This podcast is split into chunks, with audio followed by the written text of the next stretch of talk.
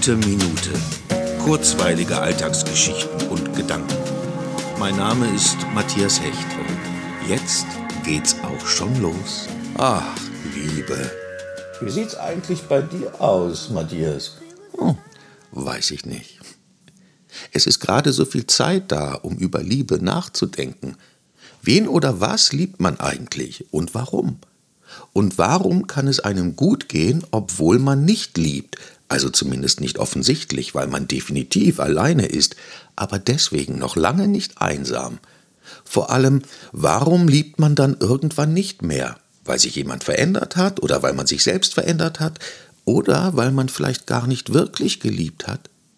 Ist nicht das Schönste an der Liebe, dass sie einen so überraschen kann, dass sie plötzlich vor der Tür steht und vollkommen naiv und euphorisch um Einlass bittet, kompromisslos.